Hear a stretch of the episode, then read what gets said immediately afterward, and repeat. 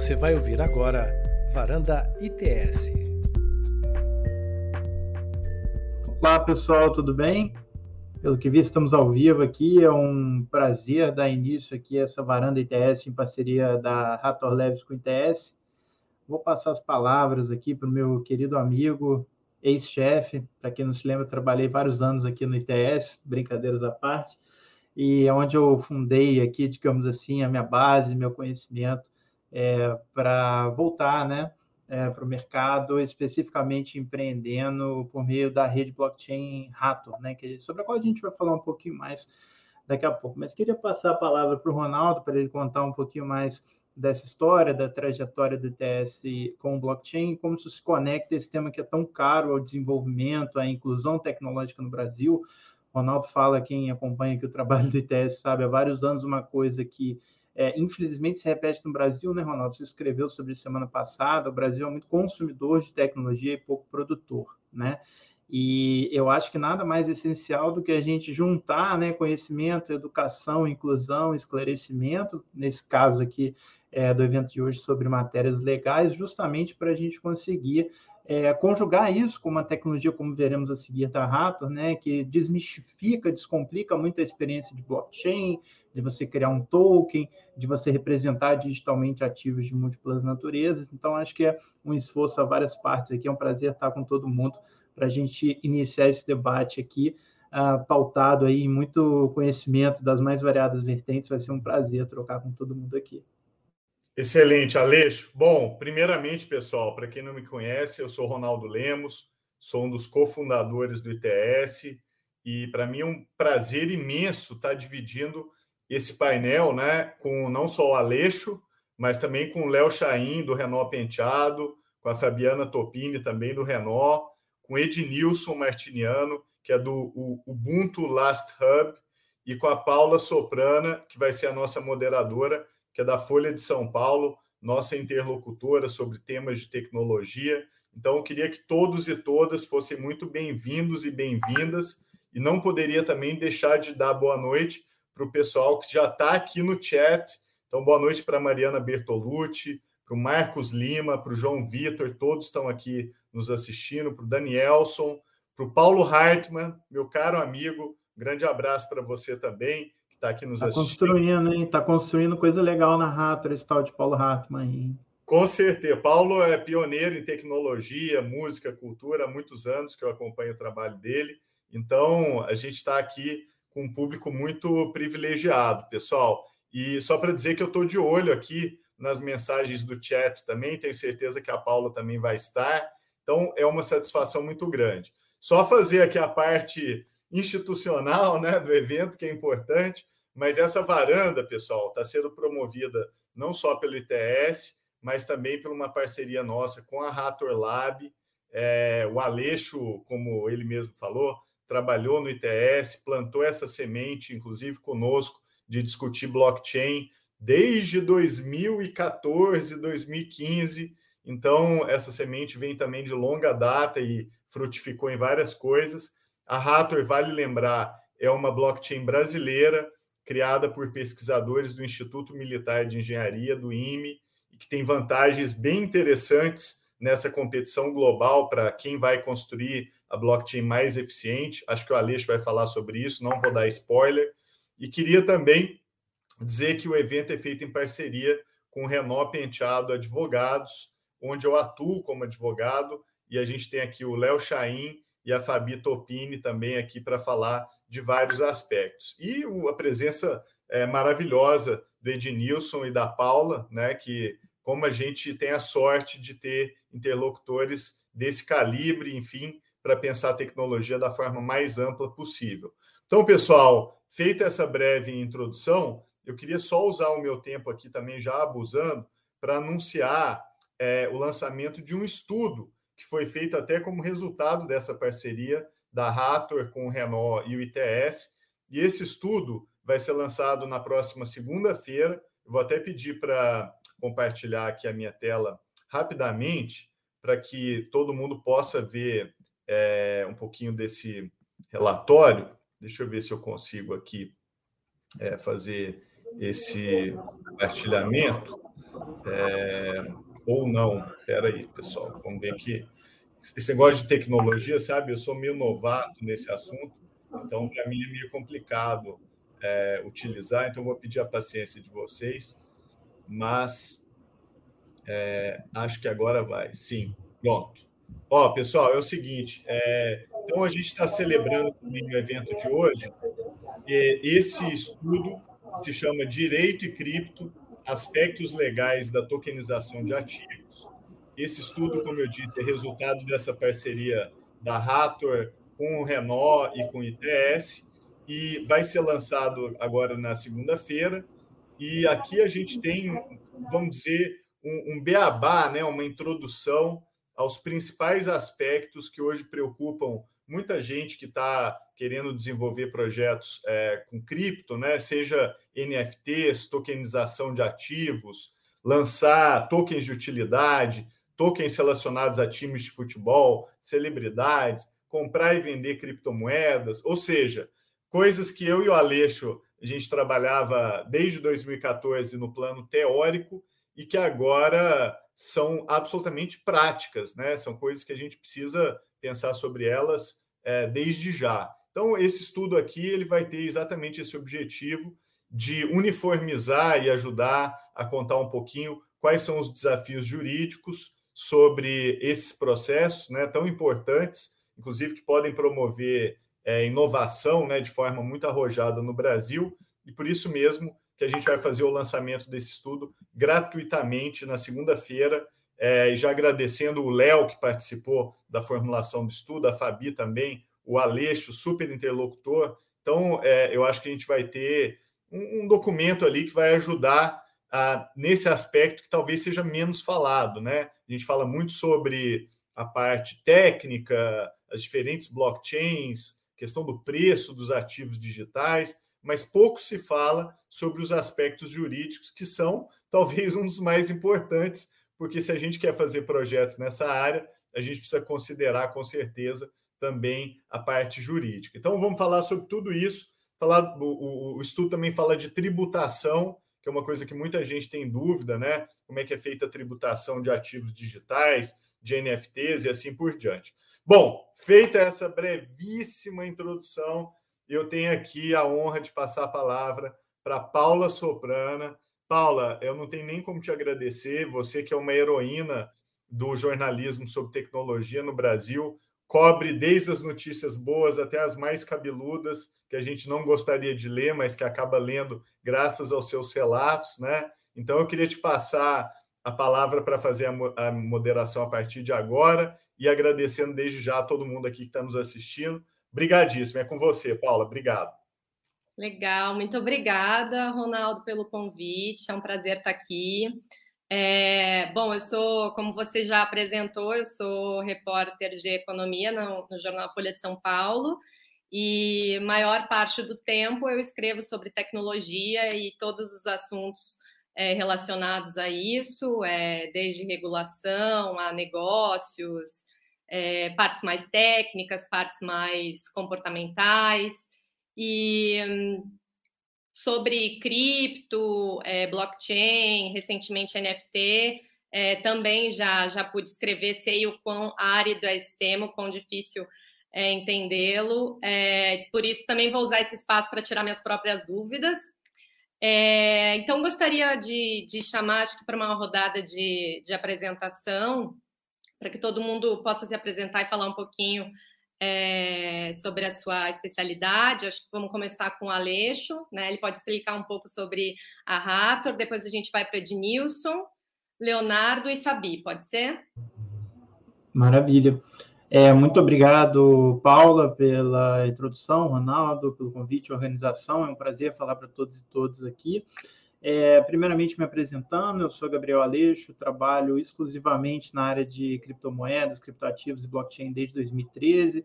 Boa parte dessa trajetória construída aí por meio é, da minha atuação como pesquisador e coordenador de projetos do ITS nessa área. Né? É, basicamente, misturando um pouco de introdução sobre o que é a Rator com a história do projeto. É, a Rator foi é, iniciada no ano de 2018 ela deriva-se da tese de doutorado do nosso diretor de tecnologia, o Dr. Marcelo Brogliato, em que nela ele estudava aspectos mais técnicos de blockchain. Né?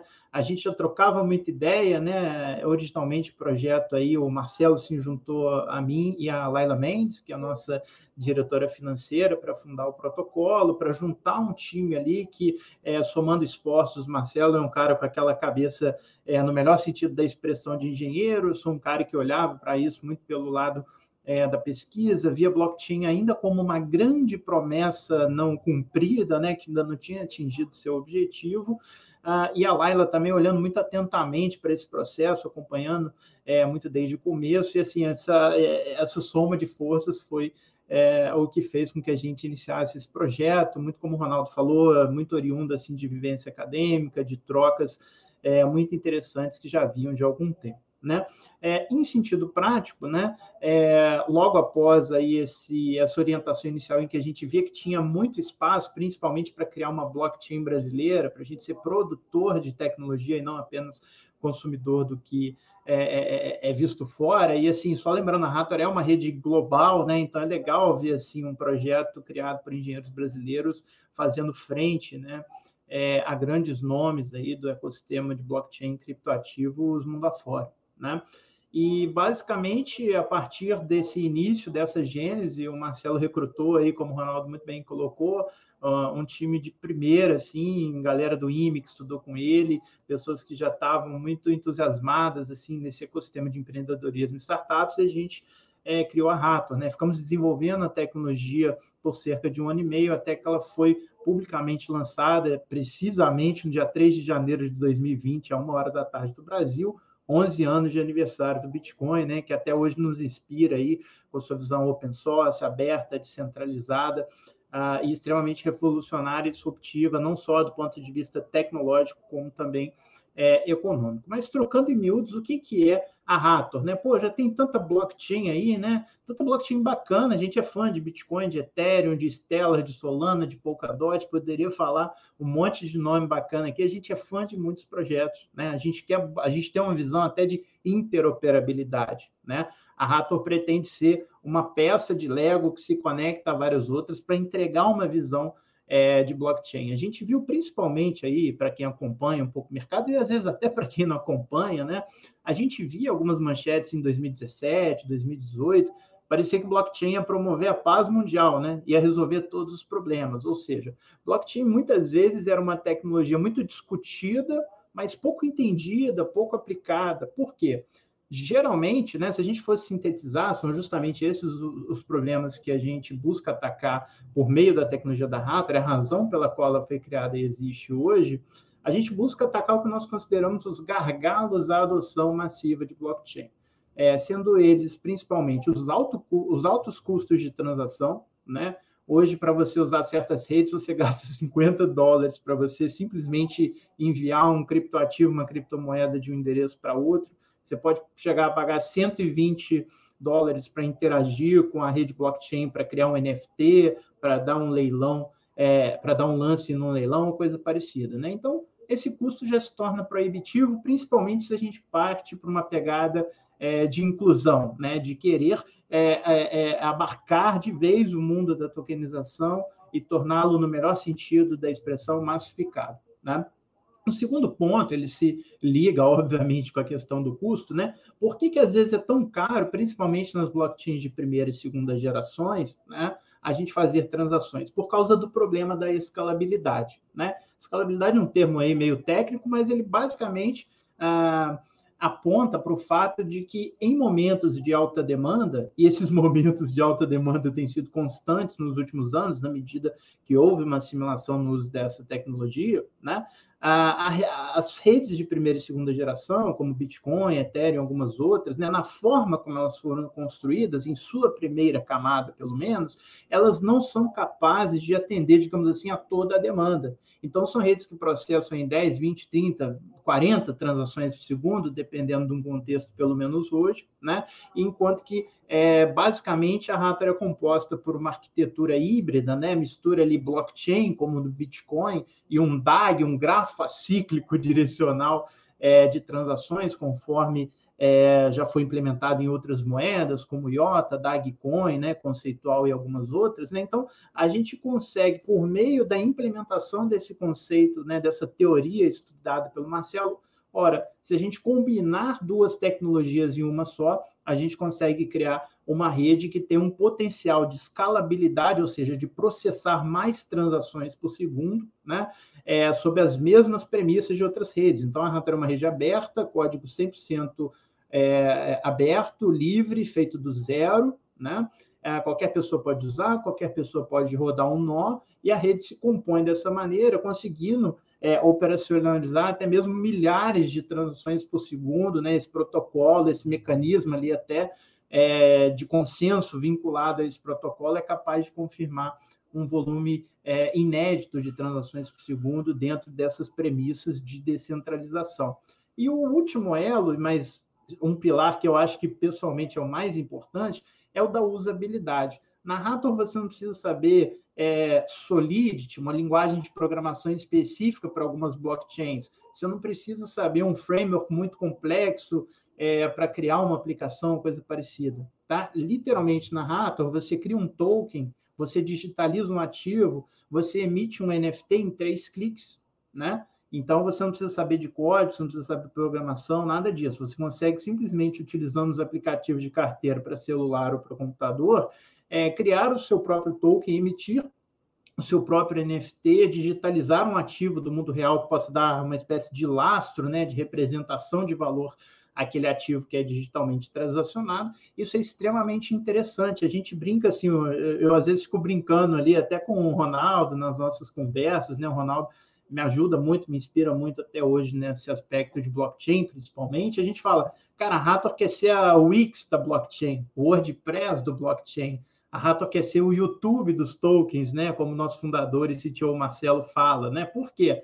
A gente quer que seja tão fácil criar um token quanto é fácil subir um vídeo no YouTube, né? E a gente viu a revolução que o YouTube fez aí desde os é, dos anos 2000 para cá, né? É, graças a ser tão fácil você fazer o upload de um vídeo ali com o tempo, né? É, aí se criaram youtubers, se criaram os canais, né? E fez uma revolução na mídia. A gente quer causar essa revolução, né? Promover essa revolução em contato e em parceria com outros projetos, justamente nesse segmento de tokenização no qual a Rato se foca hoje, né? Como uma tecnologia a partir da qual é muito simples você criar um token. É importante lembrar que as transações não têm taxa alguma para ocorrer na Rator, seja da nossa moeda nativa digital HTR, que é utilizado quando você quer criar o seu próprio token, mas uma vez que você criou o seu próprio token, seja o HTR, nossa moeda, ou a moeda que você construir ali dentro, o ITS Coin, por exemplo, o NFT que você vai mintar, que você vai emitir ali, aquilo ali não tem custo nenhum para ficar trocando de mão, né?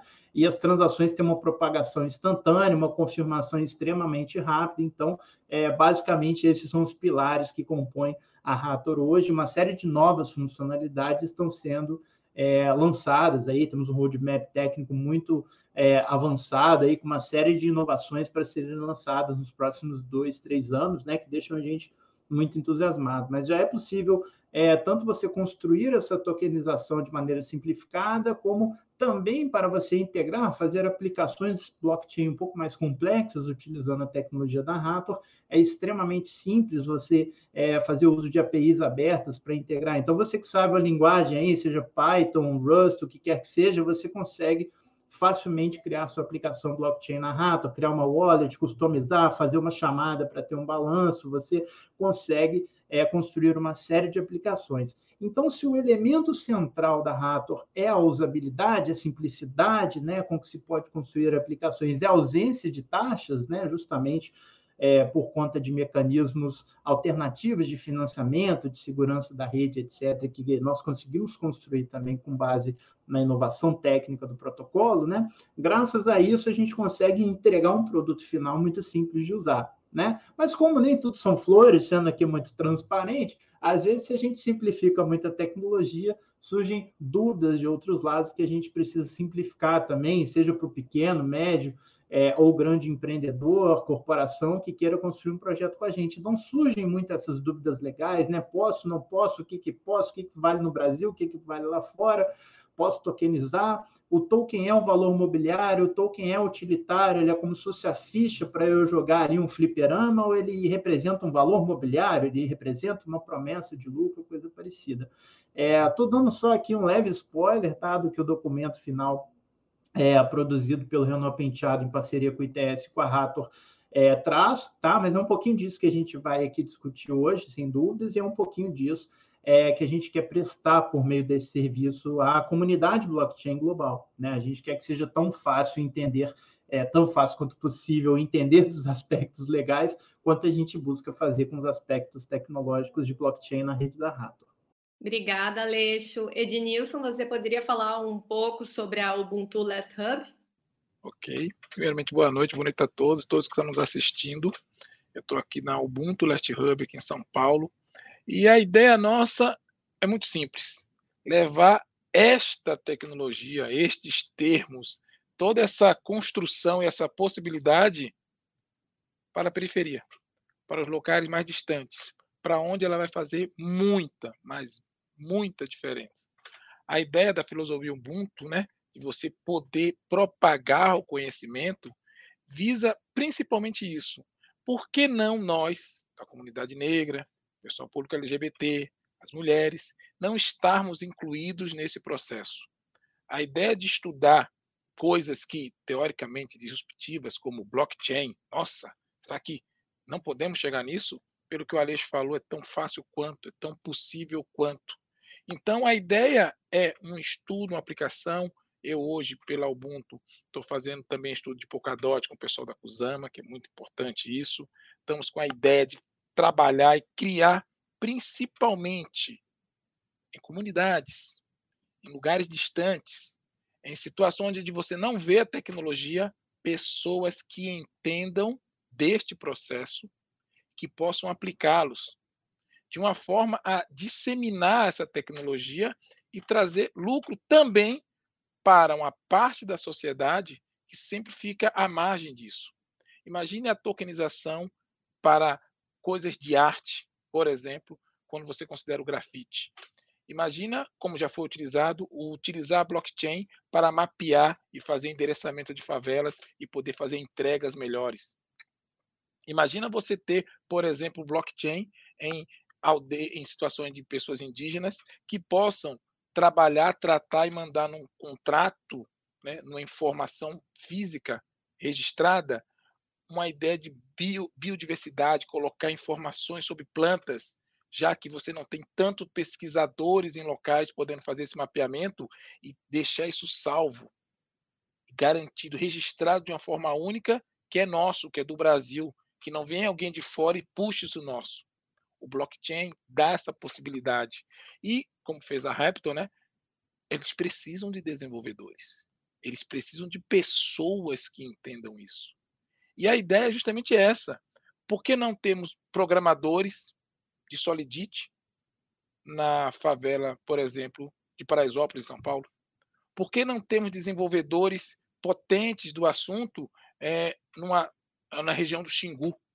Por que não trabalhar criar, por exemplo, dar suporte à, à, economia social solidária e transformar hoje algumas moedas que já existem em alguns lugares, por exemplo, como o caso de Palmas, ou tem aquela, o não sei o nome exato, mas que tem lá em Maricá, no Rio de Janeiro, e trabalhar, ter desenvolvedores que convertam aquilo, descentralizem e transformem aquilo ali numa criptomoeda social que possa ser tokenizada, que eu possa atuar e trabalhar em regiões e que depois, claro, passem por todo o processo que tem hoje com as outras criptomoedas, para chegar até o governo também poder ter a tributação, o registro e tudo muito bem organizado. Então, a, a Ubuntu vem com esse, esse sentimento de levar a tecnologia a todas as pessoas. E quando a gente fala de tecnologias disruptivas, é, dá uma sensação de afastamento, de que não é possível e que não dá para chegar. E quando chega para nós, chega muito tarde. Então fica um nicho né, seleto de pessoas que conhecem, que ganham muito bem sobre aquilo, mas a grande vantagem que é você poder difundir isso e trazer mais e mais gente que possa atuar e trabalhar nesse processo, você não encontra. E é aí que entra fazer um estudo do que é, quais são as linguagens de programação, como eu posso estruturar isso e levar para esse público. Então, por exemplo, quando você imagina hoje que a gente pode ensinar Rust, que é uma linguagem de programação que quase não tem no Brasil pessoas desenvolvendo tanto, mas eu posso migrar também para JavaScript, que já tem uma base maior, fazer, posso fazer o JDK, montar um esqueminha com isso e difundir mais e mais, começar a treinar pessoas e levar esse conhecimento para muito mais gente, imagine as possibilidades. Imagine juntar programadores e eles criarem lá, por exemplo, em Pernambuco, em Recife, lá que tem um grande polo de tecnologia, uma criptomoeda social para uma região ribeirinha, por exemplo. E essa criptomoeda poder realmente fazer uma manipulação, fazer tokenização. Você não precisar tanto do banco, porque muita gente sequer tem banco, mas tem celular. Olha que coisa, né? Curiosa. Então, é, é nesse ponto, é nessa atuação que nós pretendemos agir. Pegar esse conhecimento, internalizar, trazer para o nosso para todo esse público que, que almeja isso e quer isso e levar. Temos exemplo no Brasil de, de utilização do, do, da criptomoeda e tal. A Impact Market está fazendo um trabalho legal, mas ainda é um trabalho de recebo, doação e dou para aquelas pessoas. Ótimo, concordamos com isso. Mas a gente quer mais. Por que não receber doações e montar grupos de estudo e trabalho para treinar essas pessoas? E para fazer essas pessoas desenvolverem e atuarem na Raptor, atuarem na Polkadot, atuarem em outros lugares, desenvolvendo e criando recursos de contratos, recursos de criptomoeda, recursos de tokenização, tudo isso que o mercado hoje tanto deseja, que está na moda. Essa moda também é nossa. E essa é a ideia do Ubuntu. Está presente nisso aí. Tá bom?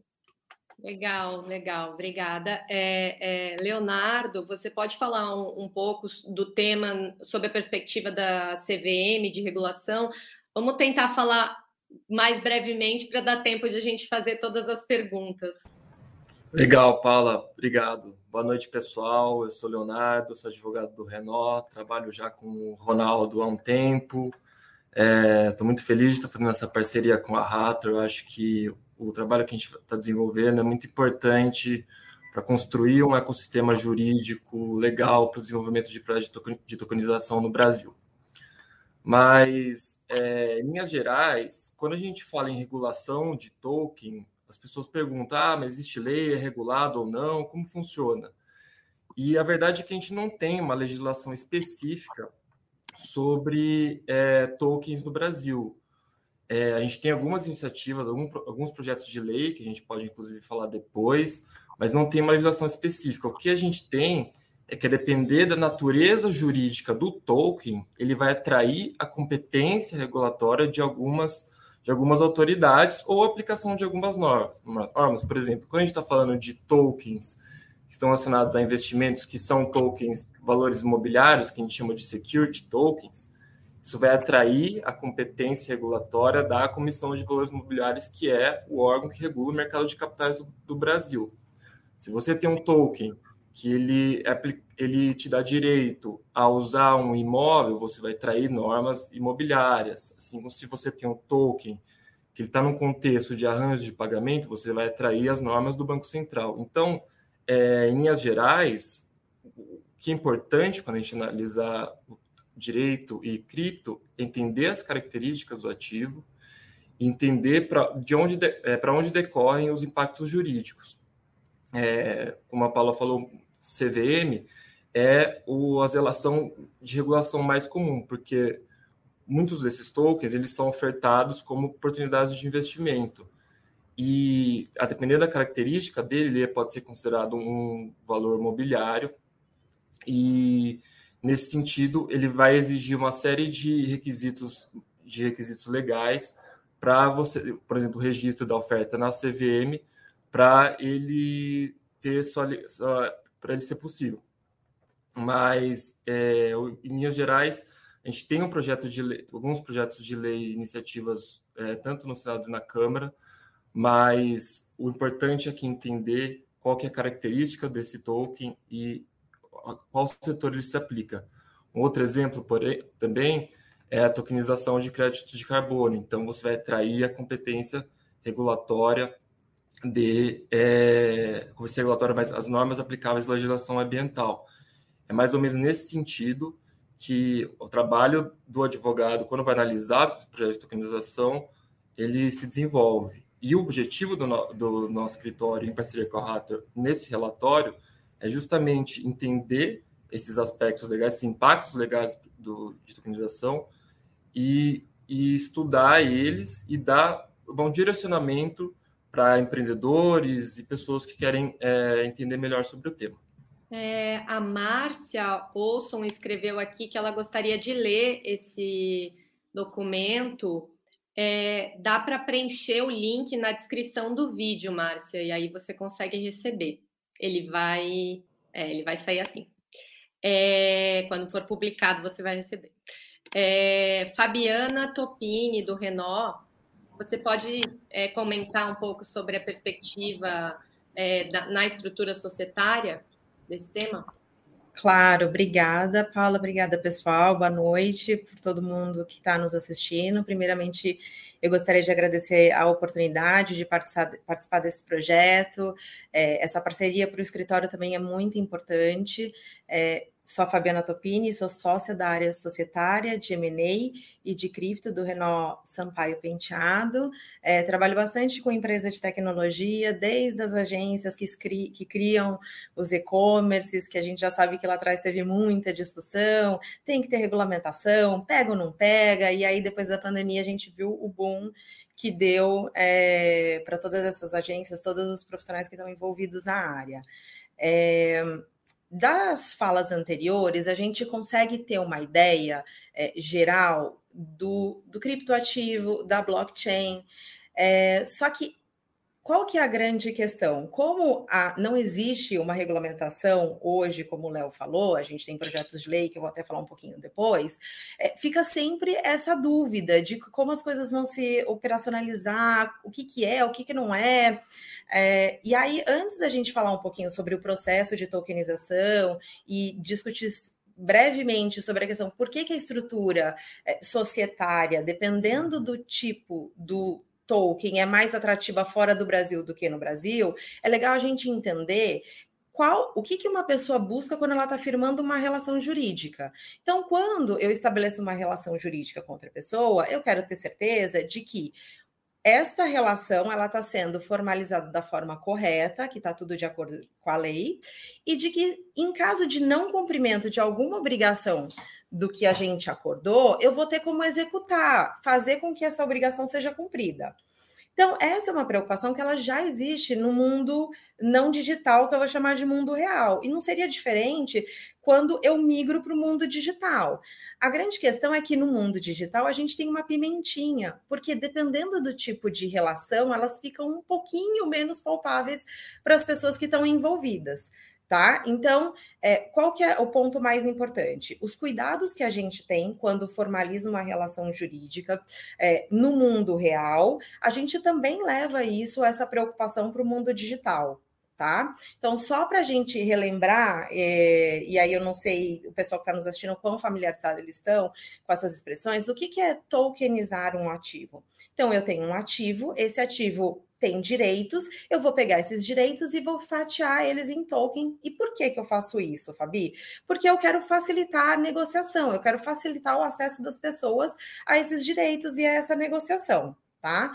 Então, partindo dessa, desse conceito de, token, de, de tokenização e desse conceito da, da segurança jurídica e tal, é, eu vou dar um exemplo de como funciona, em linhas gerais, um processo de tokenização e vou fazer uma comparação, como funciona no mundo real, não digital, e como funcionaria no mundo digital, para as pessoas visualizarem isso de uma forma mais é, palpável, tá?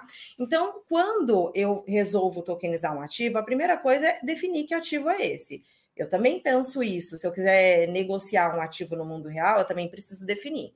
O segundo passo é eu tenho que ter um dever de diligência de olhar se esse ativo é de quem a pessoa está falando que é, se ele é um ativo saudável, se esse ativo está em alguma medida comprometido. Isso eu vou fazer nas duas pernas. E aí, no mundo, no mundo digital, é, depende muito de como a operação está estruturada. Então, eu tenho um dono de ativo, eu tenho uma pessoa que vai emitir o token, eu posso ter uma outra pessoa que vai fazer a circulação desse token, a comercialização. Então, isso depende de cada estrutura. Aí, bom, eu defini qual é o ativo, eu verifiquei que esse ativo ele é um ativo saudável, e aí o que, que, eu preciso fazer? Eu preciso fazer uma eu preciso firmar uma relação entre um dono, o dono do ativo e a pessoa que vai emitir o token. A mesma coisa no mundo real. Ah, eu vou fazer alguma negociação, eu vou formalizar uma relação com esse intermediário. Até aí seguimos na, na, na mesma linha. Só que, obviamente, respeitadas as limitações de cada universo. Depois disso, eu vou definir quais são os direitos que eu vou ter a partir da aquisição desse token. Isso vale para as duas. A, qual que é a grande discussão que a gente tem? É que quando eu estou falando disso no mundo digital, hoje a gente tem a figura dos contratos inteligentes. O que, que é o contrato inteligente? Ele vai pegar esses, essas obrigações, e obviamente que você tem determinadas limitações para formalizar isso, e eu vou transformar ele num código. É, e vou fazer isso tudo dentro de uma rede que é uma rede segura, que é uma rede criptografada. Então, estamos sempre caminhando eh, de uma forma em que as providências são as mesmas, só que eu só adoto de formas diferentes. Aí eu vou criar esse token, eu vou gerar ele, e aí eu vou circular, eu vou negociar, e aí a gente pode ter um milhão de discussões e eu poderia ficar aqui até amanhã, sei lá que horas, discutindo sobre as mil possibilidades. Então, se isso vai ser, se, isso, se essa circulação, né, se essa proposta vai ser aberta, se ela vai ser pública, se ela vai ser fechada, enfim, tem várias questões que a gente pode discutir. E aí, pegando um pouco o gancho no que o Léo falou, dependendo da forma como eu quero ofertar, como eu quero negociar, eu vou seguir o órgão regulador responsável, tá? É, aí, feito esses comentários sobre como funciona um processo de tokenização, é, é legal a gente entender assim, tá bom, Fabi, mas por que que, por exemplo, o BTG Pactual tem um token que o lastro são ativos é, localizados, são imóveis localizados no Brasil, só que essa oferta foi feita lá fora e brasileiro não pode participar. Inclusive, eles já tiveram uma distribuição de dividendos. É, justamente por conta desse ambiente é, não regulado no Brasil. Aí você fala, não, Fabi, mas tokenizar não é permitido? O que eu estou fazendo, o Código Civil já me já me, já me já prevê, só que ele não prevê com o nome de tokenização, mas eu negociar direitos relacionados a um ativo, eu já tenho previsão legal. Tá bom, Fabi, mas então aonde que a coisa pega? Aonde que vem essa história da não regulamentação? é onde o Léo falou. Então, dependendo da natureza jurídica do token e dependendo da finalidade dele, eu preciso de uma regulamentação específica que vá tratar desse assunto. Hoje no Brasil, basicamente, a gente tem duas frentes com de cinco a seis projetos de lei. Então, uma frente que visa normatizar as emissões e as realidades conexas dos criptoativos e tokens virtuais, e tem uma outra frente que visa disciplinar os intermediários das operações com criptoativos e tokens e as pessoas jurídicas que exercem e as possibilitam. Então, quem é, poderia fazer essa custódia desse ativo? Como que isso ser regulado, então essa empresa tem que ter um capital social mínimo. Essas são basicamente as frentes que estão em andamento, mas nada de concreto, nada de efetivo. Enquanto a gente não tem essa regulamentação, que é o que dá é, a segurança jurídica, né, para quem está fazendo toda essa negociação, é, as outras jurisdições, jurisdições fora do Brasil, elas passam a ser mais atrativas. Obviamente que dependendo do tipo de token que você é, quer criar, né? Então, só para dar alguns exemplos de alguns países, a gente tem a Suíça, que em 2020 foi aprovado o Blockchain Act, é, inclusive, tem um lugar na Suíça que eles se denominam Crypto Valley. É, temos Malta, que em 2018 aprovou três leis, todas relacionadas com criptoativos. Então, você tem lei, lei de ativos digitais, lei de autoridade de inovação de Malta e lei de serviços e arranjos tecnológicos. E ainda a gente tem Liechtenstein, que desde janeiro de 2020 é, já está vigente uma lei que eles chamam lei de provedores de serviços de tokens que também é conhecida como Liechtenstein Blockchain, é, Blockchain Act. Então, é basicamente isso. É, legal, obrigada. O Ronaldo, você pode falar um pouquinho sobre inovação em relação a isso? O que, que a gente tem de, de mais interessante, louco, disruptivo, é, e os estímulos também a novos empreendimentos, como, como eles têm ocorrido? Legal, Paula. Vou falar rápido sobre esses temas, tá? Bom, é, eu acho que a gente tem que destacar que tecnologias como blockchain elas têm um impacto não só financeiro, né, na medida em que elas permitem criar isso que as pessoas vêm chamando de finanças descentralizadas, né? Seria um processo quase que um passo além da, da revolução que a gente está vendo das chamadas fintechs, né? Se a gente olhar o Brasil 10 anos atrás, é, o, os principais bancos eram poucos, né? Eram bancos que a gente conhece o nome de todos, éramos clientes deles, quem tinha a oportunidade de ser bancarizado, né? Lembrando que a bancarização no Brasil, por muitos anos e até hoje, ainda é excludente, né? É, mas nos últimos anos a gente tem visto a entrada de novos competidores, né? Então tem várias fintechs, bancos novos e assim por diante que entraram. A questão da, da tokenização e dos ativos né, é, baseados em blockchain, é, a promessa dessa tecnologia é que a gente ainda vai ter mais um passo de ampliação dos serviços financeiros, né? E um passo que não necessariamente irá depender de instituições financeiras centralizadas. Então, hoje o nosso banco, né, quando você tem dinheiro no banco, ele te dá lá um extrato que mostra quanto de recurso você tem lá na sua conta corrente.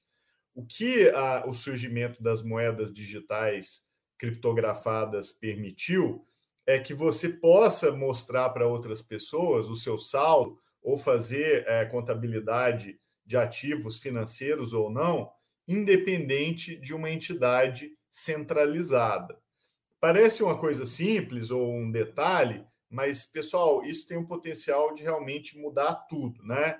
Mudar, inclusive, coisas como você poder, é, no âmbito do Brasil, criar formas de compartilhamento é, do ponto de vista de recursos escassos. Então, por exemplo, é, alguns países hoje no continente africano têm é, regiões com escassez de energia elétrica. Então, o que, que acontece? As pessoas constroem os chamados mini grids, né? são mini redes de distribuição e, e produção e geração de energia, só que o acesso a, a esse bem ele é bastante escasso. Então, um dos jeitos que surgiu para você compartilhar o acesso a esse bem escasso é a distribuição de tokens. Você é, joga tokens na rede e com isso você adquire o consumo por algumas horas ou pelo período que você precisa da geração daquela energia. Então, é, é, isso é muito interessante, porque, como a Fabi falou, hoje a gente tem vários bens que são escassos e que poderiam ter um regime de acesso a eles completamente diferentes. Então, por exemplo, é, vamos pensar num imóvel, né? É, você poderia pegar o direito de um imóvel, tokenizar esse direito, não entre um proprietário, mas entre mil proprietários, 10 mil proprietários, e automaticamente, por meio de contratos inteligentes, você poderia distribuir, por exemplo, as receitas daquele imóvel, é, por exemplo, os aluguéis que ele gerar, etc., é, automaticamente para esses detentores, esses mil detentores do imóvel. Então, percebam a, a revolução que isso causa. Né? A gente está vivendo no mundo hoje em que comprar um imóvel já é uma coisa dificílima, né? Se a gente for pensar hoje, é, pouca gente no Brasil hoje consegue comprar um imóvel. A gente tem uma carência gigantesca de imóveis. Então, é, se você pega um único imóvel e permite que a pessoa compre uma fração dele, né? Inclusive receba os benefícios, os dividendos, pode até ter um uso compartilhado do imóvel, tudo definido dessa forma, por exemplo, intermediada por contratos inteligentes. Gente, isso é revolucionário. Isso pode ser uma força muito inclusiva, se for bem pensada, se for bem desenhada, para uma sociedade brasileira, que é uma sociedade muito desigual, né? Uma sociedade em que as pessoas têm acesso absolutamente desigual a, a, a, a bens importantíssimos, inclusive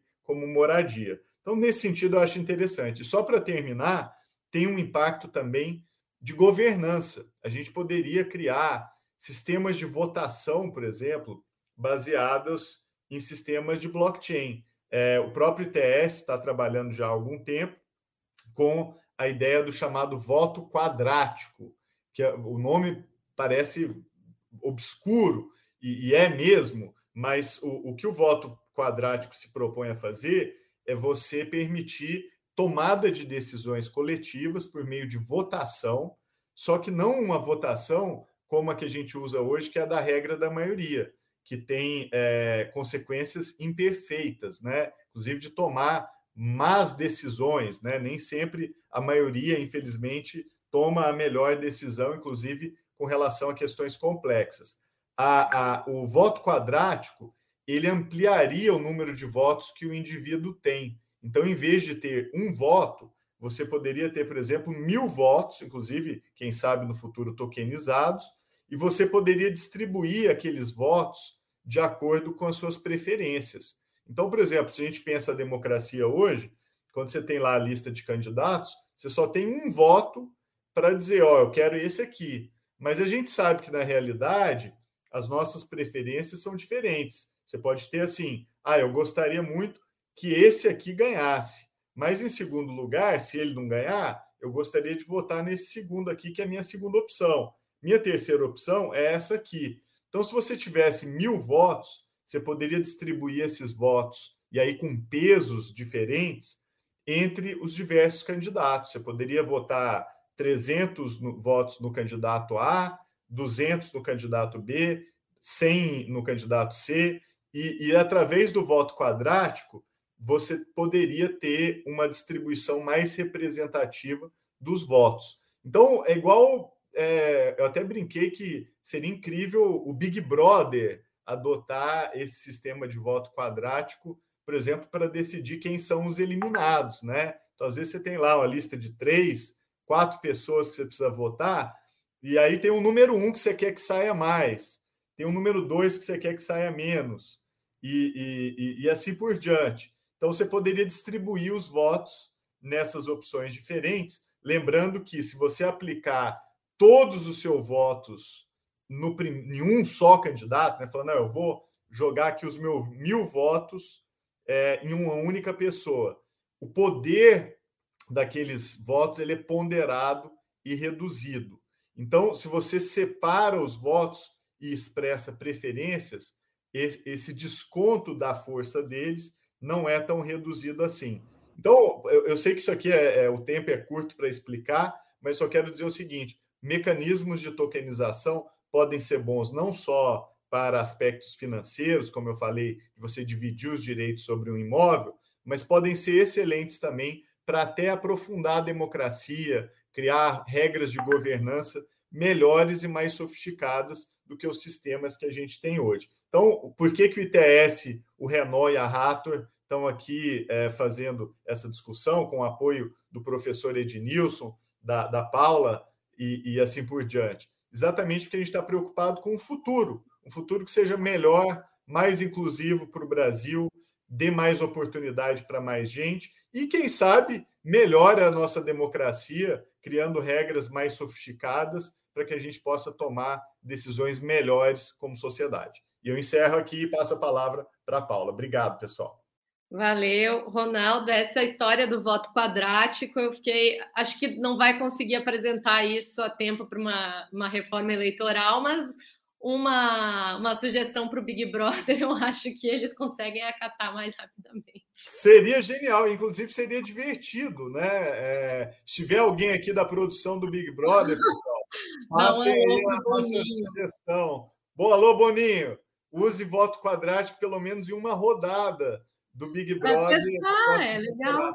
Vai ser divertidíssimo, as pessoas vão curtir. Em vez de ter um voto, você pode ter lá 100 votos, mas você vai ter que pensar como é que você distribui os votos. Se eu votar os 100 numa única pessoa que eu detesto muito, aquela média ponderada cai o meu poder, você entendeu? Mas se eu distribuir de uma forma ponderada entre as pessoas, o meu voto fica muito mais poderoso. Seria genial. Vamos, vamos lá. Voto quadrático no Big Brother, pessoal. Vamos tentar. Ajuda aí quem tiver no chat. Manda mensagem para o Boninho aí também, junto com a gente. É, no, no chat tem muita gente enviando a localização. Tem Lisboa, pessoal assistindo em Lisboa, Caruaru, Mogi das Cruzes, Porto Alegre. É, também a Marcele falou que achou muito interessante a questão das moedas sociais, é, trazida pelo professor Ednilson. Bom, vamos lá, então. A gente tem bastante pergunta. É, eu tenho uma, acho que é para o Ronaldo e para o Léo, que é sobre qualquer, qualquer, absolutamente qualquer ativo pode ser tokenizado e, e como é o processo para tokenização. Eu vou passar para o Léo, que eu não só falei muito, como eu vou ter que sair daqui a pouquinho. Então, Léo, a bola é com você aí. Obrigado, Ronaldo.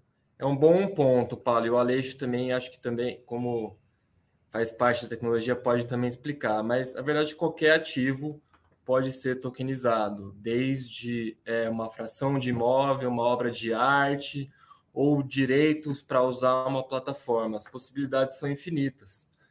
E por isso, é, os impactos regulatórios também são, são infinitos, porque sempre vai depender é, do setor que está sendo aplicado aquele token. Como a gente já falou, tem tokens que representam é, um direito de participação numa empresa, então você vai ter um impacto societário, tem tokens que representam é, o, direito, o direito de um crédito de carbono, então você vai ter um impacto ambiental, e ou tokens de uma, é, uma NFT, de uma obra de arte, que você vai ter aí aplicação dos direitos autorais, é, você tem inclusive você tem inclusive formas hoje em dia de programar em um contrato inteligente, de forma que toda vez que uma NFT é transferida de propriedade, ou seja, um, um artista cria é, uma obra de arte digital e faz uma NFT dessa obra, né, dizendo que é dele e uma pessoa compra.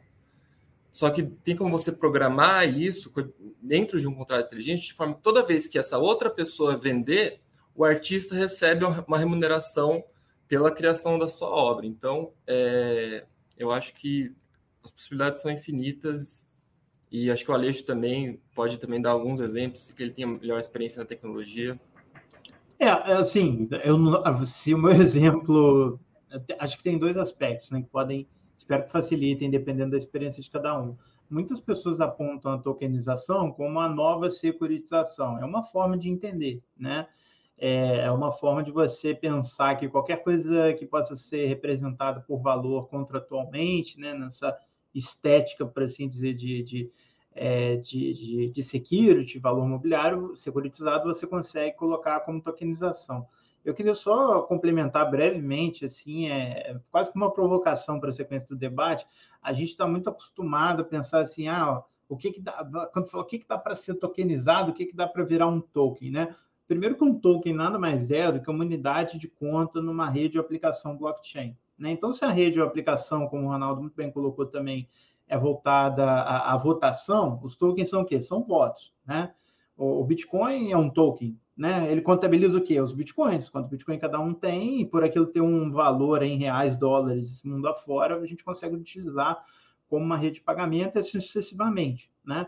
Só que eu acho que a provocação aqui é entender assim, não apenas o que blockchain permite fazer de melhor, de mais eficiente, etc., em termos de aplicações, mas coisas completamente novas, né, que são possíveis a partir de blockchain, como o hype aí do, dos NFTs não me permite mentir, né? Assim, é, existia, eu não conheço uma forma de você representar a escassez no mundo digital antes dos NFTs, né?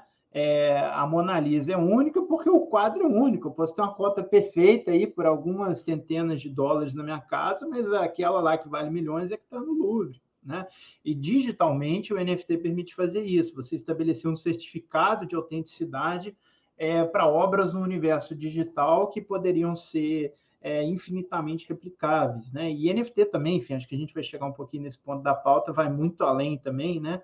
pode representar uma parte do todo, pode representar vários aspectos nesse sentido também. A provocação que eu penso é essa, tá? Vamos pensar aqui a várias partes, não apenas no que dá para fazer de melhor, mas no que dá para fazer de novo, né? No que essa tecnologia abre de possibilidade que não existia, assim. É, Gabriel, você citou NFT, já vou fazer uma pergunta que eu ia fazer mais tarde.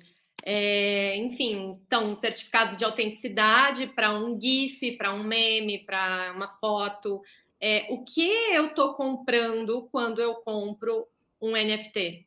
É, a, a, sua pergunta é muito boa, primeiro, porque permite a gente esclarecer que o sentido de uso de aplicação de NFT ele pode ser múltiplo, tá? Ele pode ir um pouquinho mais além do que a maioria imagina, tá? Eu mesmo acho isso meio engraçado, eu estou tentando entender também, né? Pô, emitir um NFT de um meme aí que existe, o que, que isso significa, o que, que eu estou comprando, porque não é o que muita gente que meio que vê de fora acha. Pô, eu estou comprando a menininha botando fogo na casa, né? Aquele meme foi vendido, o NFT daquele meme, ou seja, o token não fungível, um certificado de autenticidade. O que, que aconteceu quando um meme foi vendido, né? Um, um meme assim, vamos só re, é, retrospectiva. O meme é isso, você tirar uma foto de você no momento engraçado, nesse contexto de NFT, e você ficou famoso globalmente, muitas vezes até sem querer, né? Tem gente que acha divertido, gente fica traumatizado. E o NFT acho que trouxe uma perspectiva boa para essa galera que virou meme, porque a pessoa fala, pô, assim, eu não entendo muito de direito, os advogados e advogadas estão aqui para me ajudar, mas tem questão de direito de imagem, né? Então, assim, eu sou literalmente a pessoa retratada naquele meme. Então, eu vou lá emitir o NFT e por ser eu naquela foto, aquilo dali vale. Qualquer pessoa pode pegar é, alguns tipos de imagem, por exemplo, a imagem que tem caráter já de domínio público e emitir o NFT, pode, né? Mas por que, que o NFT daquele meme, por exemplo, ele não é uma questão totalmente subjetiva. Eu acho também um pouco de maluquice alguns tipos de casos de uso como esse, tá? Mas como a gente interpreta aquele NFT? É praticamente um autógrafo. Você ganhou. Por que, que um álbum autografado, um disco do Nirvana autografado pelo Kurt Cobain não vale a mesma coisa que um não autografado? Pergunta para o fã, entendeu? Eu não sei, eu não ligo para autógrafo. E gosto muito da música do Nirvana. Não pagaria mais que eu paguei no disco não autografado. Então, a mesma coisa, o NFT ele permite emitir um certificado de autenticidade, uma espécie de autógrafo numa obra que é infinitamente replicável digital. Isso é como os NFTs se popularizaram aí nos últimos meses, tá? Outros dois usos que eu queria falar rapidamente aqui para NFT, só para não. É, aí tem gente que ama, tem gente que não vê o menor sentido, que acha que é uma bolha, que acha que é puramente especulativo, que acha que é uma maluquice. Eu realmente não estou aqui para julgar, eu só gostaria de dizer que esse é apenas um tipo de uso do NFT. Tá? Os NFTs têm sido cada vez mais utilizados. O que, que é o NFT? Né? O Bitcoin ele é fungível, não interessa se o Bitcoin é meu, do Leonardo, do Ed, da Paula, da Fabiana. Né? Qualquer Bitcoin vale sempre a mesma coisa. O preço pode subir, pode descer, mas o Bitcoin da Fabiana não é diferente do meu, né? porque eles são fungíveis, não existe diferenciação entre um e outro. O NFT não, ele é um token que vai representar uma unicidade, uma exclusividade, seja literalmente um token único ou uma coleção limitada, igual uma obra de arte, que você pode ter o original, você pode ter aquelas cópias lá de artista licenciadas oficialmente pelo artista, e assim sucessivamente. Esses NFTs vêm sendo utilizados, por exemplo, no universo de colecionáveis digitais com sentido utilitário.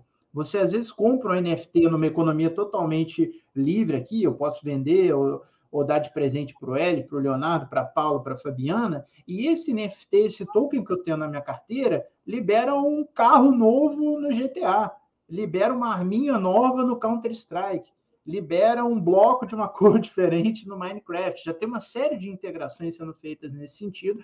Então você representa digitalmente a posse de itens dentro do que se chama de games ou de metaverso, né? Que agora é a palavra da vez. Metaverso é um nome bonito para uma realidade virtual é, na qual você entra, você vê ali as coisas e você pode ter objetos ali digitalmente naquela sua vida virtual paralela que são representados na forma de token. Só para fechar muito rapidamente, que eu já me estendi um pouquinho aqui, depois eu, as próximas perguntas eu faço até questão de ouvir um pouco mais do que te falar. Tem um caso super interessante sendo construído na Rato, que para mim ele vai ser um showcase fantástico de desmistificação do uso de NFT. O nome desse caso de uso é Databoy, é uma startup ah, de empreendedores aqui do Rio que é extremamente interessante. O Databoy criou um negócio que a princípio não tem nada a ver com blockchain, que é o seguinte: é uma startup é, de reconhecimento facial bovino. Né? Do mesmo jeito que as nossas digitais são únicas e nos identificam, o focinho ali do boi ele é único. Né? Então, você, eles criaram um algoritmo lá, tem parceria com um time super legal lá de, de, de visualização de dados da Unicamp, etc. Você aponta o seu celular para o boi ali, um celular comum ali, em segundos ele identifica aquele boi é o, o boi específico. Então você pode parar com aqueles métodos super rústicos, né? Chega a ser quase um maltrato de botar um negócio na, em cima do bicho, etc. Então, é um mecanismo a partir do qual você consegue identificar o gado para fins de rastreabilidade na cadeia da carne. Lembra lá da, da operação carne fraca lá? Que alguém botou papelão na carne e estava passando carne estragada para frente? Imagina se você combina o algoritmo que essa turma criou com o registro em blockchain em que cada animal vira um NFT entendeu? A gente vai poder ter a representação digital de cada uma dessas identidades digitais na forma de um token, inclusive esse projeto está né, tá sendo construído na rede da Raptor. Então, isso é um exemplo. O NFT pode ser desde uma coisa fútil, porque é mesmo, é uma coisa assim, não tem um valor utilitário muito claro, é uma excentricidade, na minha opinião, no mínimo, você comprar um meme por 20 milhões de dólares, como, sabe, 20 milhões é exagero, mas um milhão de dólares, como foi o caso, quanto que você pode utilizar NFT para dar mais transparência na, na cadeia da carne e até novos usos financeiros. Né? Esse projeto almeja até lá na frente popularizar e democratizar o investimento em cabeça de gado, que para muitas pessoas é um pouco caro, a lógica que foi dita pelo Ronaldo de você fracionalizar. Queria só dar essa perspectiva, tá? A cripto tem muita maluquice, assim, nessa coisa meio subjetiva de valor, mas tem muita coisa revolucionária, principalmente quando a gente passa para uma perspectiva assim, utilitária, tá? Tem muitas coisas úteis em cripto, não se deixem enganar, porque às vezes é, tem um veículo ou outro não especializado, assim, não muito sério de comunicação, que gosta de, de noticiar só fatos meio espalhafatosos, né, de cripto, aquelas coisas meio estranhas. Sim. Tem uma pergunta aqui é, do João Pedro de Matos em relação à propriedade intelectual ou aos direitos autorais, no caso de um FT qual seria o fator jurídico para determinar a legitimidade de quem deve ser o detentor dos direitos? Legal, é uma ótima pergunta, João Pedro. Então, os direitos autorais têm os direitos patrimoniais, que são os direitos econômicos que decorrem de uma, de uma obra, e os direitos morais, que são os direitos de personalidade do autor. Quando a gente fala em NFT e a transmissão do, da propriedade de uma obra de arte para uma outra pessoa, a gente está falando dos direitos patrimoniais. Pelo contrário, o direito, a NFT, ela reforça a, a titularidade do criador da obra sobre sua obra. Por exemplo, você pode criar um meme na internet e ninguém nunca saber que foi você que criou. Com o NFT, você, você, você atribui é, a, a, sua autoria sobre aquela, sobre aquela obra. Agora todo mundo é, sabe que você é o criador. E se você transfere a propriedade, esse NFT, se alguém compra, ele tem os direitos patrimoniais, mas os direitos morais, os direitos do autor vão ser sempre seu, porque você é o criador. Por exemplo, você tem é, um pintor, ele tem uma, uma obra de arte e ele vende para uma pessoa e essa pessoa quer explorar economicamente, ela pode explorar à vontade, né? depende do, do contrato que, que ela tem, né? da relação que ela tem com o criador. Mas o direito de autoria vai ser sempre do criador. Não, ele não vende esse direito, esse direito vai ser sempre dele. É mais ou menos nesse sentido. O NFT ele reforça essa, essa autoria.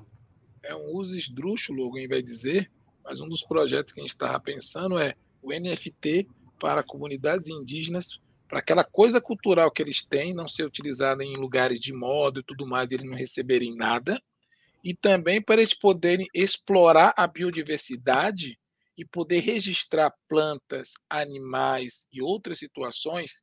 Tudo bem, temos a lei de patente no Brasil, você bem conhece e tal, mas essa lei de patente literalmente é quebrada por grandes empresas que ignoram totalmente a inúmero caso de biodiversidade nossa que é usada lá fora e simplesmente é, pesquisadores ou pessoas aqui do Brasil que trabalharam naquilo não recebem nada, não recebemos nenhum tipo de, de dividendo, de situação por isso. Então, imagine, por exemplo, um projeto que pudesse fotografar ou de alguma maneira ter um estudo pelos próprios indígenas desse bem e quando o cara, ah, isso aqui é nosso, a gente descobriu. Ah, amigo, olha lá.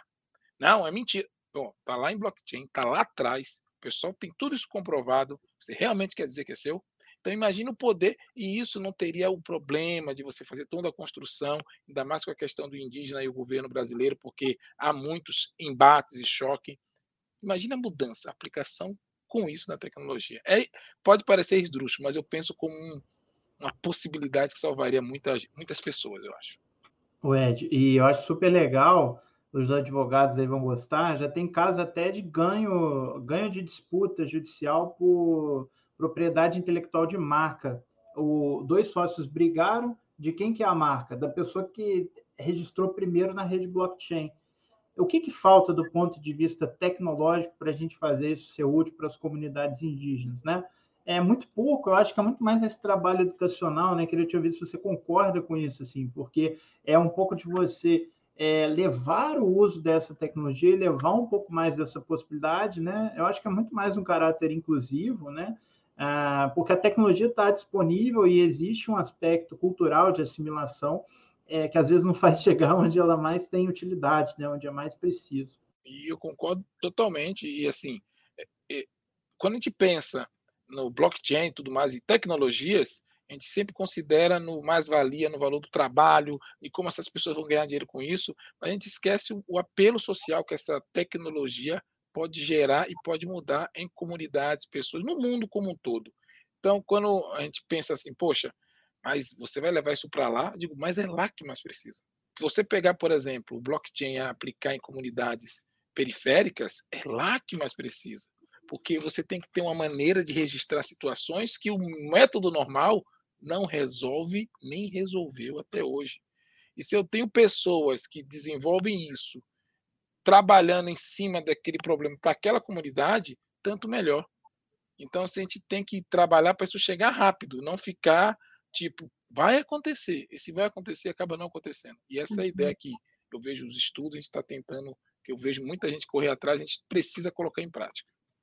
É, é isso que eu queria perguntar, Ed. O que, que você tem visto de iniciativas em relação a, a a isso que você está falando e, e, projetos sociais, inclusão social, é, e quais são os, os principais desafios para isso?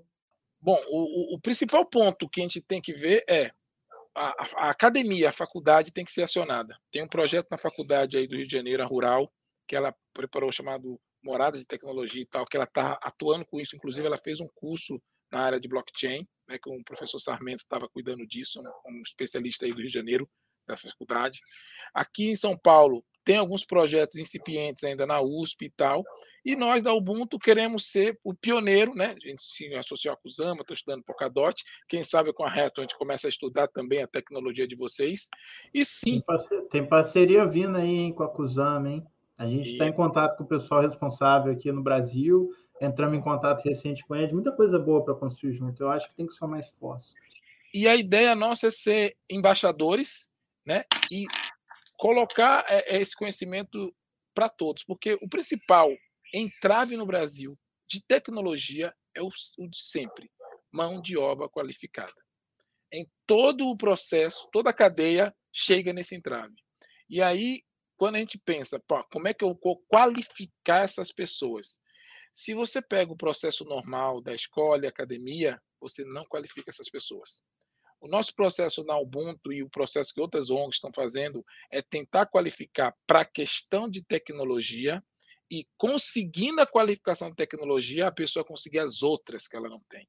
Não dá para você imaginar que é a mesma coisa você botar uma pessoa de periferia para aprender programação no mesmo processo que uma pessoa que teve acesso a uma escola normal, de, vamos supor, privada ou até pública de qualidade, porque existe diferença de escola pública, tá? Eu sei que muita gente pensa que é a mesma coisa, não é. A escola pública num lugar é uma coisa, quanto mais ela fica distante, ela fica pior e mais complexa. Então, como é que eu vou colocar isso, por exemplo? Como é que eu vou pegar um público no Xingu e vamos, gente, vamos trabalhar com, com, com smart contracts? Vamos lá.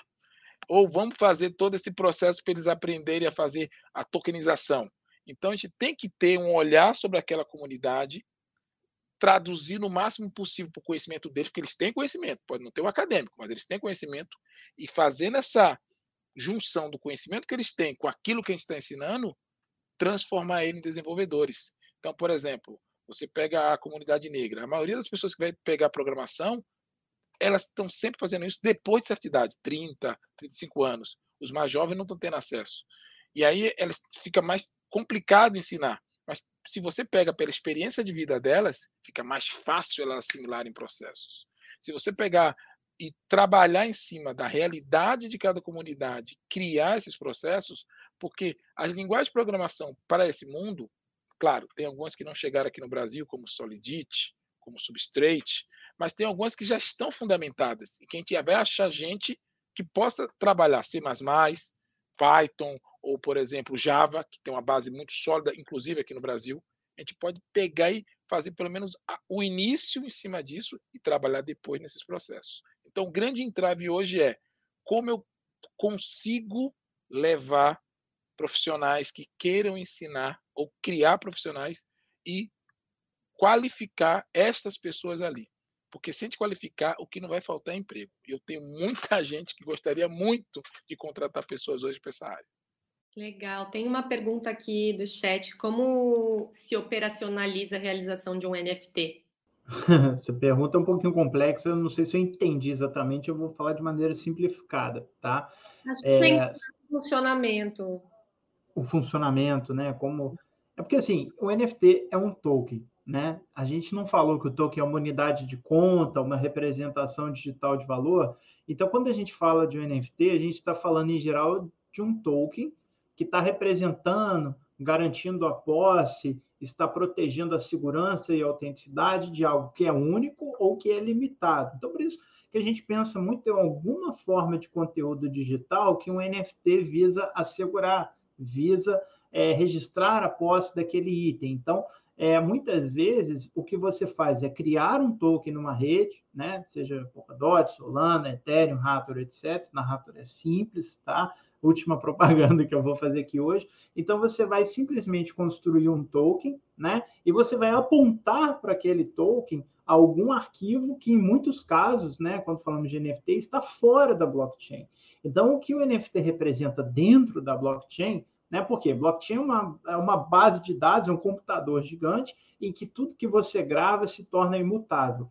Blockchain, de maneira geral, digamos assim, só tem o um único entrave que, assim, é uma tecnologia lenta e é uma tecnologia cara. Não dá para você pensar, pô, vou, vou, eu vou fazer o upload do PDF da Bíblia Sagrada na rede blockchain. Não. Se você quer lançar um livro como é, a Bíblia Sagrada, a Epopeia, alguma coisa assim, é, com muitas páginas, você pode simplesmente emitir o token ah, e registrar o vínculo daquele token é, com um objeto digital externo e colocar essa informação do objeto digital externo, seja uma imagem, uma música, o que quer que o NFT visa proteger, você vai colocar em alguma base de dados descentralizada como o IPFS. Né? O IPFS, que é o mais utilizado é, para você emitir NFTs hoje, é, é, funciona muito parecido com a ideia de uma blockchain, só que é para você fazer upload de informações. Né? As pessoas não usam Dropbox, Google Drive,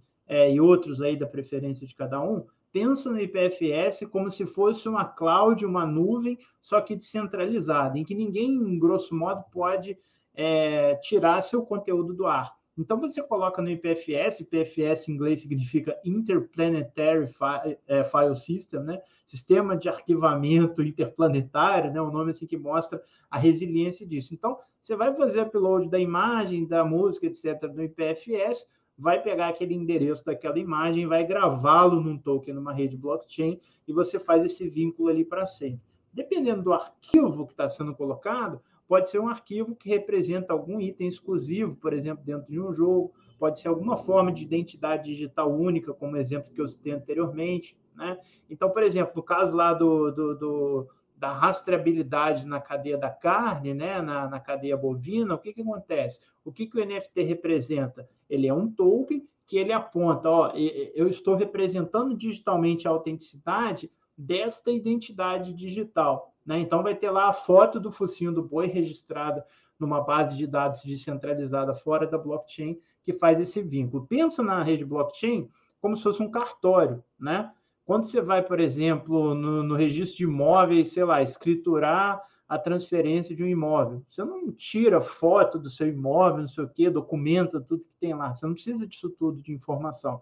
Você simplesmente vai escriturar que da pessoa A passou para a pessoa B e a pessoa B é o legítimo detentor. Né? É a mesma coisa com alguns contratos que vão fazer referência a documentos externos. Assim, se eu entendi a pergunta, é um pouco nesse sentido. Você precisa registrar, fazer o upload da informação que o NFT vai proteger, criar um token na rede blockchain e fazer um link entre essas duas coisas. Certo. É, tem uma pergunta para a Fabi.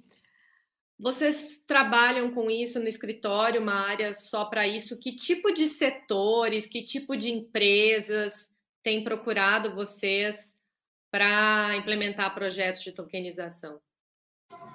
Tá bom, gente, é só porque são as questões do home office então, se vocês ouvirem um barulho lá embaixo, é aula de hidroginástica, tá? Então, todo mundo meio que participa da aula de hidroginástica.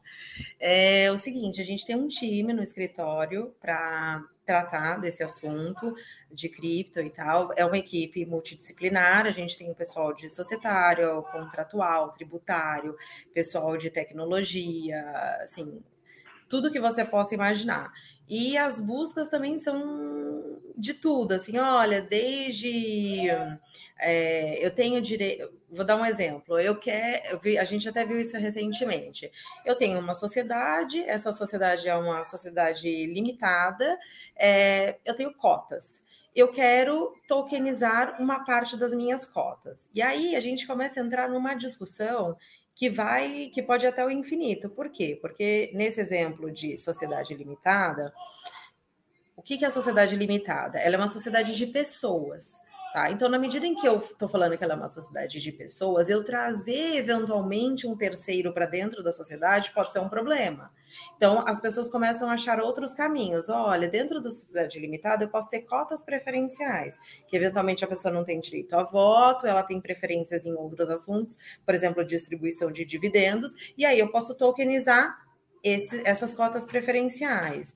É, a gente tem questões de tokenização de direitos autorais, é, de aspectos relacionados a celebridades, é, taxas de, de, de performance, assim, tem, de, tem para todos os gostos. Como a gente falou um pouquinho, o Léo respondeu essa questão de eu posso é, tokenizar qualquer ativo, e, é, e assim, sim, na, a gente tem que sentar e estudar, ver qual é o ativo e ver a viabilidade e a saúde desse ativo. Então, de, aparece de tudo que vocês possam imaginar. Não tem, assim, algum tipo de empresa ou setor que está aparecendo mais?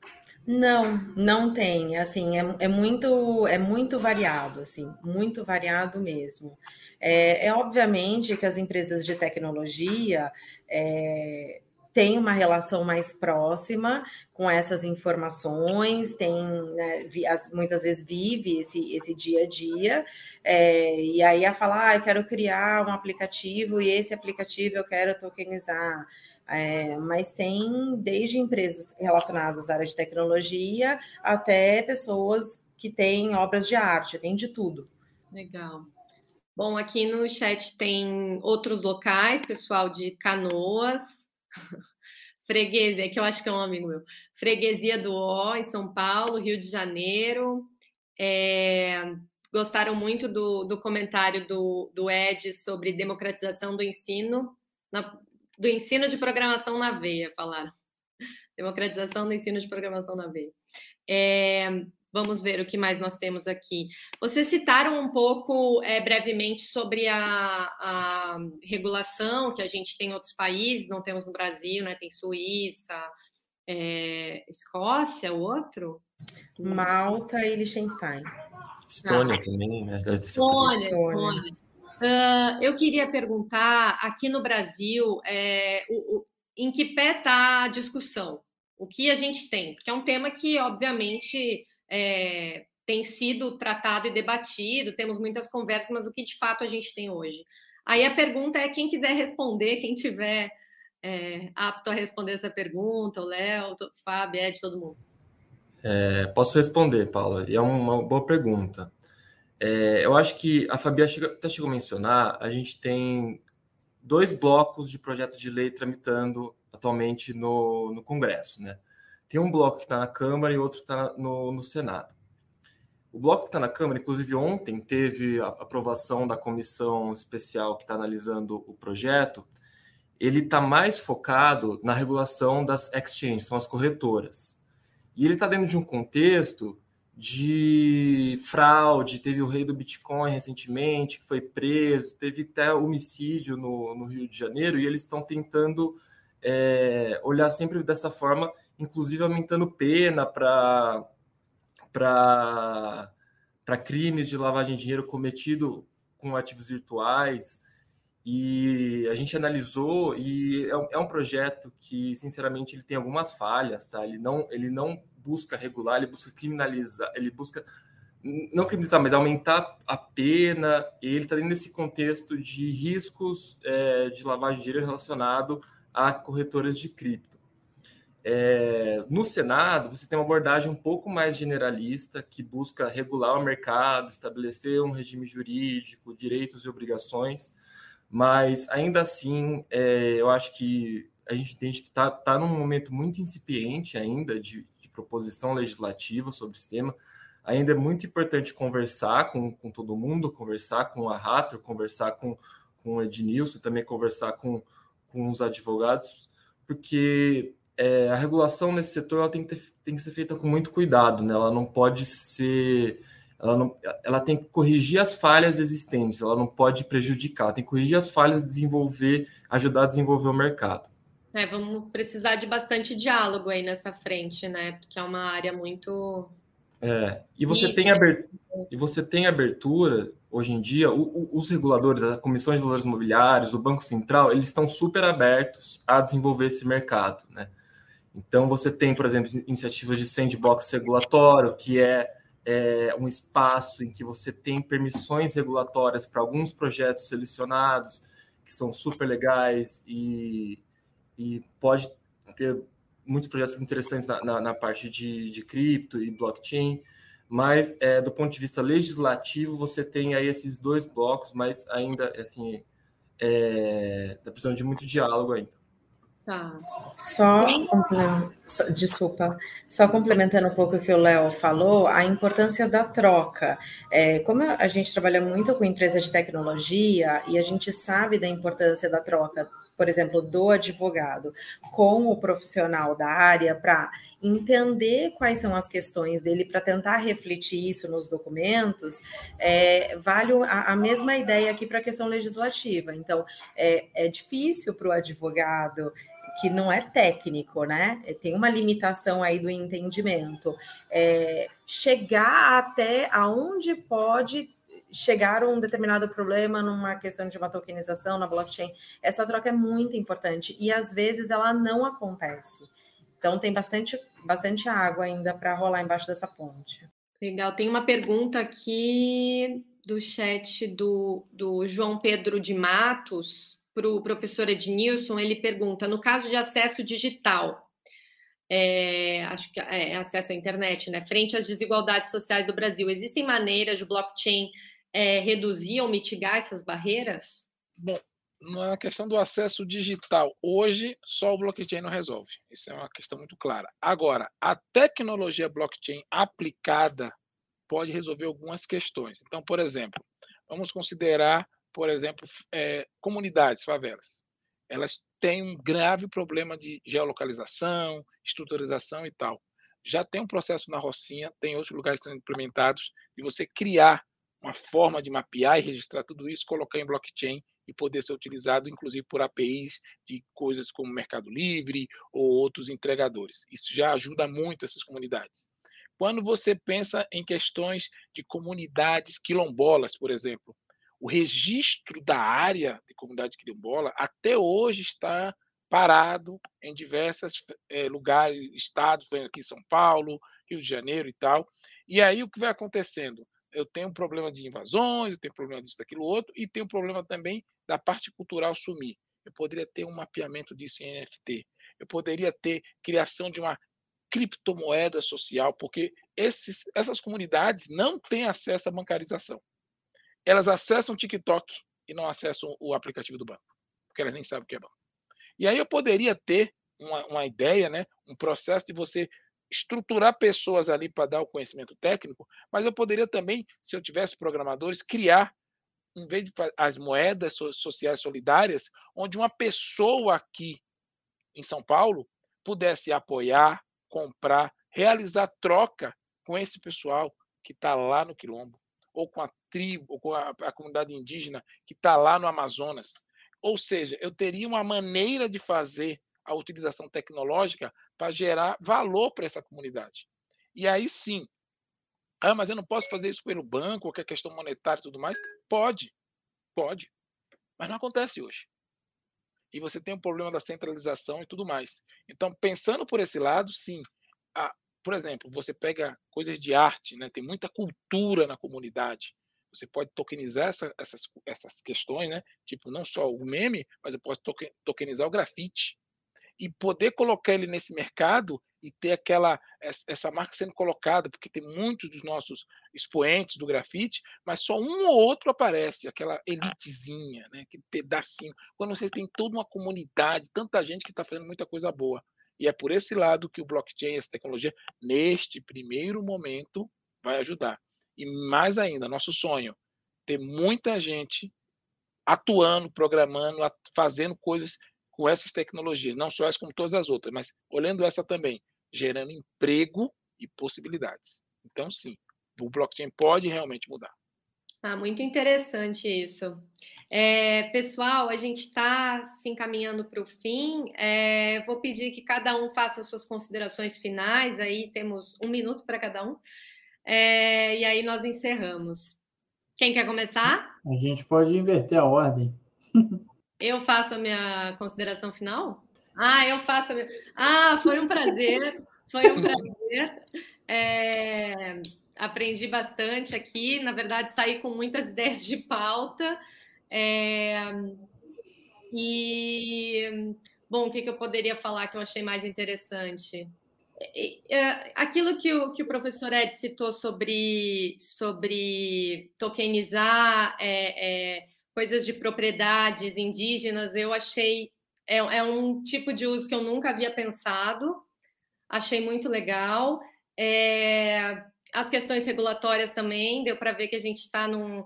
a gente precisa de muito diálogo, porque esses assuntos novos costumam ser vistos, às vezes, de uma ótica de medo do legislador e, e das autoridades, então penso que é, é, preciso promover bastante o diálogo aí da sociedade civil com as autoridades. E, e gostaria de agradecer a todo mundo que participou, é, pude aprender bastante e, e é isso. Muito obrigada. Vou eu então, gente. É, gostaria de agradecer a participação de todos, fico muito feliz com essa troca. Eu acho que é, no final do dia é isso que fica para o aprendizado e para enriquecer esse universo.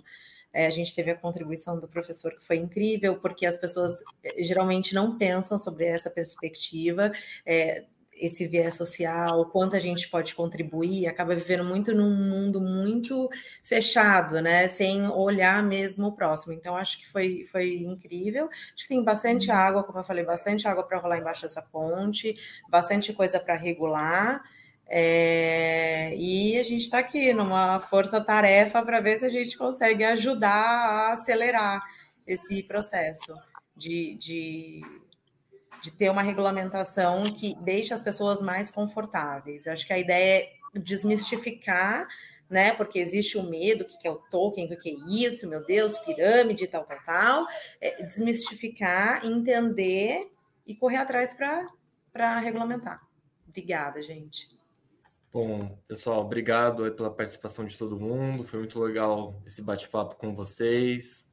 É, é, um tema que é super interessante, ele tem aplicação em muitas áreas e acho que existem benefícios muito legais que podem, podem sair se a gente começar a pensar mais em uma economia tokenizada, é, mais simples e do ponto de vista jurídico.